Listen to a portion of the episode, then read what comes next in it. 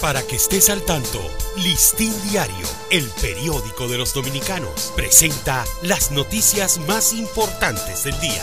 Buen día. Hoy es martes 21 de diciembre de 2021. El presidente Luis Abinader encabezó ayer la ceremonia de entrega del Premio Nacional de Periodismo 2021 al periodista y locutor de Luna Peguero.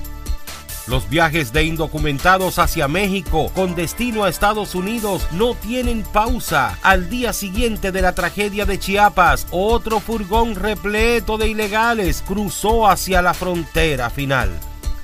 Un incremento de pacientes con influenza del tipo A y B que actualmente supera a los de COVID-19 se está registrando en las consultas de médicos neumólogos desde no abrir tuberías llenas de sedimentos, corrosión, desgaste o inexistencia de estos, entre otros problemas. Así se encuentra la mayoría de los hidrantes en el país.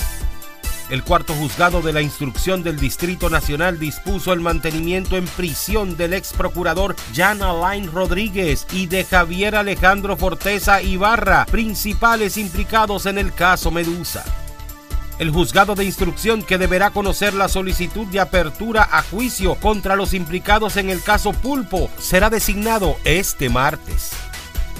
Cientos de ilegales haitianos no quieren viajar a su país para pasar la Navidad y Año Nuevo junto a sus familiares y solo aquellos que tienen sus documentos al día están haciendo viajes en esta época.